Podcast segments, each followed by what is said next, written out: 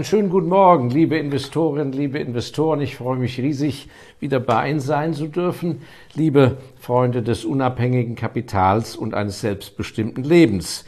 Ja, selbstbestimmtes Leben. Wie schafft man das? Wie verteidigt man das? Wie hält man das?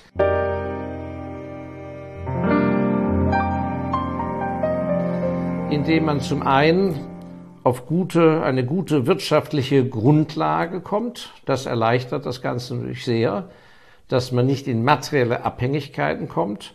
Und deshalb lohnt es sich so sehr, sich zu bemühen mit einer Tätigkeit, die einem Freude macht, über das reine vom, wie sagt man, von der Hand in den Mund leben, also über, der, über einen Verdienst hinauszukommen, der gerade so jeden Monat zum Leben reicht. Das hat ja nichts mit Raffgier und Besitzgier zu tun, sondern ist eine Sache, womit man sich eine Quelle erschließt, um ein Vermögen aufzubauen.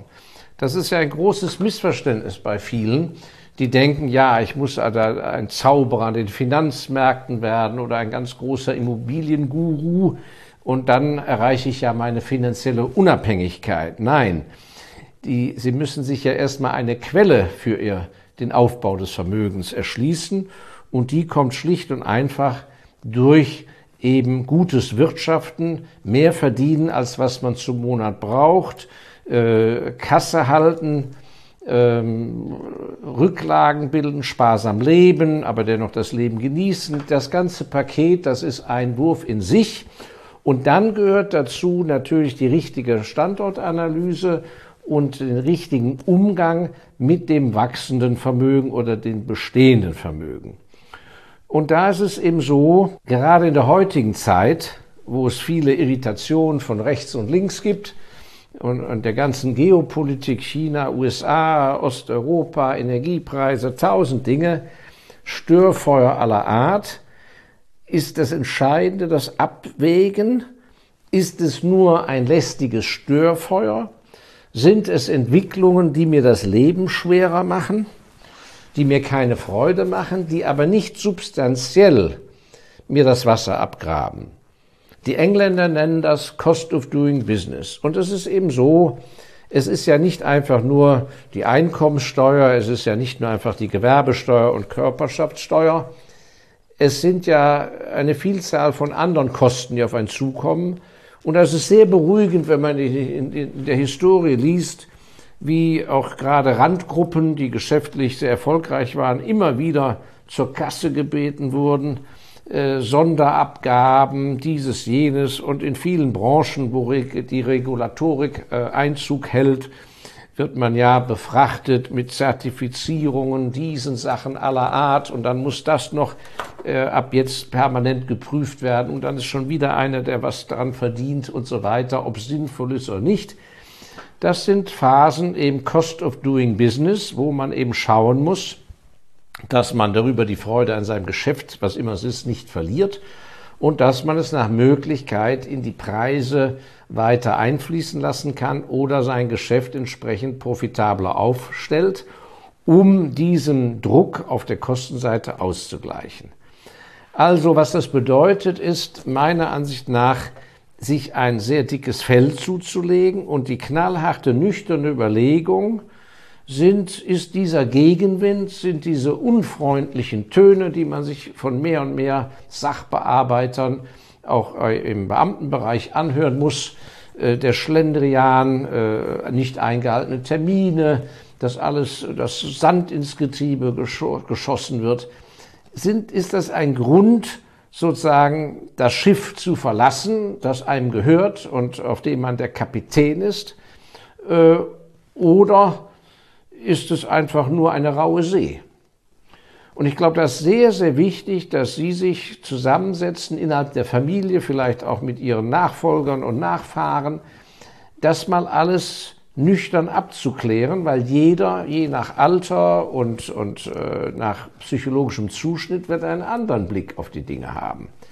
Und mich haben schon viele Leute angesprochen, die gesagt haben, ja, soll ich denn jetzt also eins, praktisch in meine Fabrikation nicht mehr investieren und lieber ein neues Werk wegen mir in Florida bauen oder äh, in, einem, in einem der Emerging Markets ähm, und so weiter. Aber es kommt natürlich sehr auf das Fachpersonal an und, und, und. Und häufig äh, kommen wir zu dem Schluss im gemeinsamen Gespräch, dass es opportun ist, einfach ja, das dicke Fell sich zuzulegen und kreativ sich äh, gegen diesen Gegenwind zu behaupten. Auf der anderen Seite ist es natürlich äußerst wichtig, sich nicht vom Tagesgeschäft auffressen zu lassen. Und das gilt ja auch vor allem für Sie Investoren an den Aktienmärkten, dass man sich von dem, der Geräuschkulisse der Finanzmedien des Tages oder aber, wenn Sie unternehmerisch tätig sind, selbstständig tätig sind, durch die totale Auslastung äh, die eben stattfindet im Tagesgeschäft, dass sie gerade froh sind, wenn sie überhaupt äh, ihr gutes Geschäft äh, so bewältigen können, dass man doch immer weiter den Blick auf den Horizont behält und wirklich versucht, große, lange Linien zu erkennen. Ich bin ein großer Optimist, ich bin immer positiv und der alte Spruch, die schönen Villen auf der Park Avenue, an der Park Avenue in Manhattan, sind alle von Optimisten gebaut worden, ist völlig richtig. Das stimmt. Aber es gibt natürlich große Wellenbewegungen und je nachdem, in welche Epoche sie geboren sind und ähm, der sie ausgesetzt sind, dass eben manche Familien eben doch untergegangen sind, indem sie eben zu immobil waren. Das heißt, dann entsteht eine Bewegung, die eben nicht einfach nur Beschwernis ist und Cost of Doing Business, sondern wo man klar erkennen muss, hier wird einem langsam der Rasen systematisch zertrampelt. Und so Beispiele hat es natürlich in der Vergangenheit gegeben. Also all diejenigen, die in Pommern und in Oberschlesien tätig waren, unternehmerisch, mit viel Besitz, man darf nicht vergessen, die meisten Millionäre im deutschsprachigen Raum haben nicht in Düsseldorf und München und Hamburg gelebt vor den Weltkriegen, sondern in Oberschlesien. Und diejenigen, die bereit waren, große Verluste hinzunehmen, aber rechtzeitig gesagt haben, wir verabschieden uns hier, politisch hier, entsteht hier eine Bedrohung, Weltkriege und so weiter und so fort. Und was für ein Regime rückt eigentlich vom Osten an? Die sind dann doch sehr gut gefahren, weil die mussten nicht mit Null woanders wieder anfangen. Und andere mussten eben auf Null runtergefahren werden und haben es zum Teil ja auch mit dem Leben bezahlt. Und das Gleiche gilt ja auch für das Wunderland China. China war eine Zeit lang kein Platz für einen Unternehmer. Ich selber habe es ja noch erlebt, als ich in Hongkong groß wurde, wie es hinter der Grenze aussah, das Mao-Reich, das Mao-Regime. Da war einfach keinen Platz für einen unabhängig denkenden Menschen, für, da war kein Platz für einen Menschen, der ein selbstbestimmtes Leben führen wollte, und da war kein Platz für Kreativität und individuelle Schaffenskraft. Da gab es nur eins, da durfte man nicht sein.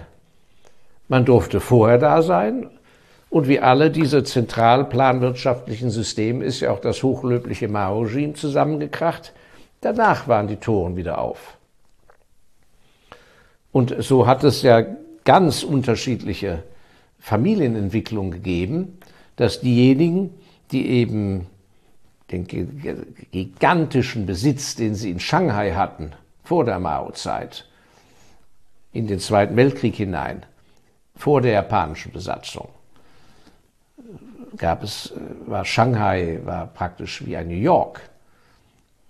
Da trafen sich die Nationen der Welt, wurden Geschäfte gemacht in ungeahnter Größenordnung, fantastisch. Und die einen Familien haben eben weiter daran geglaubt, dass sie auch nach der ersten staatlichen Eingriffe nach dem Zweiten Weltkrieg dass sie eben doch irgendwie alles halten können oder dass sie es wieder zurückbekommen. Äh, und andere haben eben gesagt, okay, wir schreiben, so, wir schreiben 80, 90 Prozent ab und mit 10 Prozent, was uns noch bleibt, fangen wir in Hongkong neu an. Und äh, die eine Familie, die Kaduris, gehören heute noch in Hongkong zu den reichsten Familien der Welt. und ihre Konkurrenten sind untergegangen, die diesen Move nicht gemacht haben. Ich kann keine Prognose geben, wie für Ihre Familie, für Ihr Business im Immobiliensektor, bei Aktien, im Unternehmerischen, wie Ihre Branche und Ihr Zuschnitt zu bewerten ist. Und wie gesagt, ich bleibe immer ein Optimist und positiv. Aber auch in der Hinsicht, dass ein Neuanfang, ein Start woanders, zwar Mut erfordert, aber auch das Leben bereichern kann. Und ich würde sehr empfehlen, dass jede Familie für sich, losgelöst von den Tagesereignissen, sehr genau abklärt, in welcher Situation sie ihre Perspektiven sehen. Das gilt ja auch für Ärzte mit Arztpraxen und so weiter. Wie ist es in anderen Ländern? Wie ist es dann für ein Privat in diesem Land? Und, und, und. Entscheidend ist nicht so sehr, welche Entscheidung Sie treffen, denn Sie können am Ende nur eine Entscheidung treffen, nämlich Ihre Entscheidung, Ihre Wahrheit. Entscheidend ist aber, dass Sie sich konstruktiv mit dem Thema beschäftigen und nicht in der Soße verbleiben des Unwohlseins fühlen. Weil damit haben Sie kein frei bestimmtes, selbstbestimmtes Leben mehr. Dann fühlen Sie sich getrieben, Sie fühlen sich in die Ecke gestellt, immer mehr in die Ecke geschoben. Das Analysieren und zu klaren Entscheidungen kommen, nein, wir machen das nicht. Im Gegenteil, wir expandieren erst recht. Wir profitieren jetzt davon, dass andere gehen und übernehmen deren Kundenkasten. Jawohl, wir investieren jetzt in höhere Qualität, in höhere Effizienz. Wir investieren langfristig, weil zum Beispiel in Deutschland es bleiben 80 Millionen Kunden für gewisse Branchen. Und 80 Millionen Kunden, ja, das darf man nicht vergessen, allein in Deutschland, in gewissen Branchen, ist so viel wie 10 Millionen Österreicher, 10 Millionen Schweizer, 10 Millionen Schweden, 3 Millionen Dänen und, und, und. Das heißt, wir haben in einem Land vor der Haustür in einer Sprache mit einer gut vernetzten Infrastruktur mehr Geschäftsmöglichkeit als in einer ganzen Vielzahl von Ländern mit weiten Distanzen und unterschiedlichen Sprachen und Kulturen. Das darf man alles ja nicht vergessen. Also dieses kluge, emotionslose Abwägen, wo wollen wir sein, ist die Überlegung berechtigt, ist es berechtigt für mich, ist es vielleicht an der Zeit für mich, diesen Schritt zu tun, nicht weil ich mehr davon profitiere, sondern meine Nachfahren und so weiter. Das halte ich für eine ganz entscheidende, wichtige Komponente, nicht nur für ihren Erfolg, sondern für ihr familiäres Wohlsein.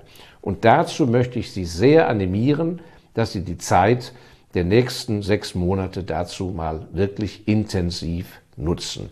Ich wünsche Ihnen, äh, dass der Heilige Geist Sie erleuchtet, Sie begleitet und dass Sie Freude haben an den Diskussionen. Ich danke Ihnen sehr. Sind Sie so lieb, abonnieren Sie unseren YouTube-Kanal, teilen Sie unser Video mit Betroffenen, möchte ich sagen, so dass sich der Kreis unserer unabhängigen Denker erweitert. Herzlichen Dank, bis nächsten Freitag, Ihr Markus Elsässer.